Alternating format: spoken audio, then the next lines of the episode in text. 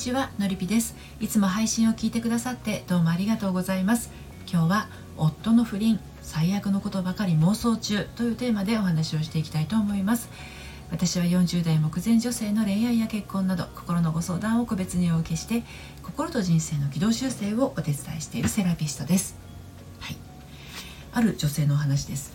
単身赴任中の夫が不倫していることに気づいてしまいました。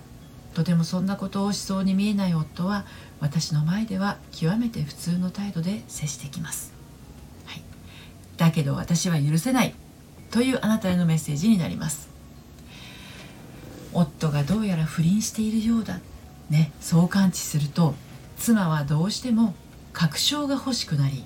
確信を持つための行動を取りがちです。その結果不倫が確実なものとなり途方に暮れてしまうんですね。途方に暮れるくらいなら最初から確証を求めなければいいのに。せめて不倫が確実ならどういう対処を取るかまで策を取ってから調べればいいのに。なんて私は思うんですけどね、はい、そうじゃないとわざわざ傷つきに行くようなもんじゃないですか。はい、ということで今日も3つに分けてお話をしていきたいと思います。1つ目がある日晴天の霹靂を見つけて。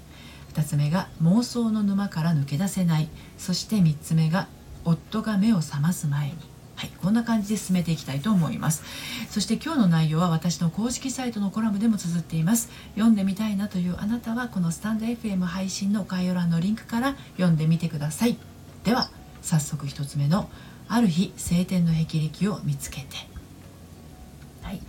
ここから入っていきたいと思うんですがご主人の不倫に悩んでいた40代のある女性はですね単身赴任中の旦那さんのマンションで不倫の証拠を見つけてしまいました。はい、ただただね彼女はこの旦那さんと離婚したくないんです。前提としてこの離婚したくないっていうのがあります、うん、離婚したくない旦那さんの不倫を見つけてさらに確証を探してしまって妄想をする。これってって本当にね精神衛生上良くないことだと思いませんか、うん、まあね離婚したいんだったら証拠を見つけて問い詰めて慰謝料を踏んだくって離婚届を提出ってまあまあ流れはスムーズだと思うんですよね。気持ちのあの波風は立ちますけれどもね、うん、言いたいことを旦那さんに言えるわけだし自分の心の中にも言いたいことがちゃんと全部吐き出せればあの心の中に泥水が残ることもないと思うんですよ。もちろんね先ほどもちらっとお話した通り旦那さんの不倫によって傷つきますし離婚の手続きっていうのも相当に面倒なことだったからあの何て言うんだろうなそれ大変なんですけれど心の中が離婚したいっていう自分のねそういう気持ちに基づいて動いているわけだからねあの基本的にはすっきり方向に向かうためっていう、まあ、そういう原動力が湧いてくるんですよ。うん、ところが離婚したくない。なのに離婚の証拠を見つけていく。っていうのはどうなんでしょうね。はい、で2つ目の妄想の沼から抜け出せない。こちらにお話をさらに進めていきますけれども。こういうねあの数々の妄想っていうのは自分に対する拷問みたいなものなんですよね。うん、夫と離婚したくないから夫を責めることもできない。何事もせなく接してくる夫にモヤモヤしながら会話する自分が虚しくなる。不倫相手を抱いたてで私や子供に触れる夫に嫌悪感を抱きながらでも帰ってきてと願ってしまう。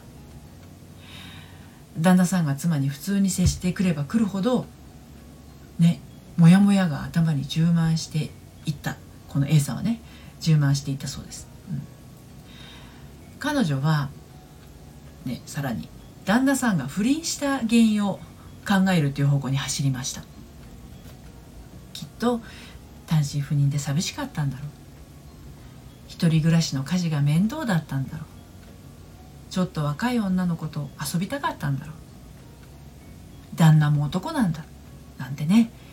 いろいろこう頭で自分を納得させようともしたんですね。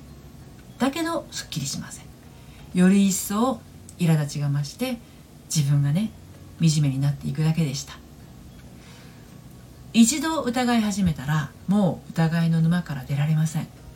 一度見つけてしまったらもう見て見ぬふりができません。そんな風に彼女はものすごく苦しんでいました。で最後に今日3つ目の夫が目を覚ます前にこのことについてお話をして今日の配信を締めくっていきますけれども旦那さんのね不倫がそもそも。その不倫相手に本気になってしまったなら折を見てあなたに離婚してほしいって言ってくるはずです。でもこの A さんのご主人はそれはありませんでした。妻と子供と暮らす未来の新築の家の話もしますしこれさこれから先の人生プランも普通にあの A さんに話していきます。これを見てもね、まあ、不倫相手がいかに旦那さんにとっては遊び相手であるかということがわかるんです。となると旦那さんはねそのうち目を覚ますはずなんですね。だけど旦那さんが目を覚ます前にまずはあなたが目を覚ますことが大切だと私は思うんです。修復したい。夫婦関係修復したいと思うんだったら旦那さんの不倫相手を呪うことや旦那さんを執念深く追い詰めることだけはやめてください。じゃあ何をするかっていうとあなたはあなたのことをするだけなんですね。他の女性に触れた夫を汚らわしく感じずありのまま受け入れることができるのできるのだとしたら堂々としていてください。他の女性に気持ちを持っていかれて調子こいている旦那さんを情けないと思わずもうしょうがないなと多めに見る勇気があるのだとしたらあなたはもっとあなたの好きなことを存分に楽しんでください。最悪のことを想定して離婚を言い渡されたり別れの言葉を言われたりしている様子をシミュレーションして不安になっている暇があったらどうかあなた自身をまっすぐ立て直すために自分の人生を見つめ直してみてください。最後に大切なことをお伝えします。これね許せないのは当然です。うん。いいんです。旦那さんのことが許せなくても。ただこれだけは許してあげてください。夫のことが許せないと感じている自分を許してあげることです。でこれら全て今最後にね3つ目にお話ししたこと全て旦那さんが目を覚ます前にやりましょう。世界はあなたの味方です、はい、今日は夫の不倫最悪のことばかり妄想中こんなテーマでお話をしてきました。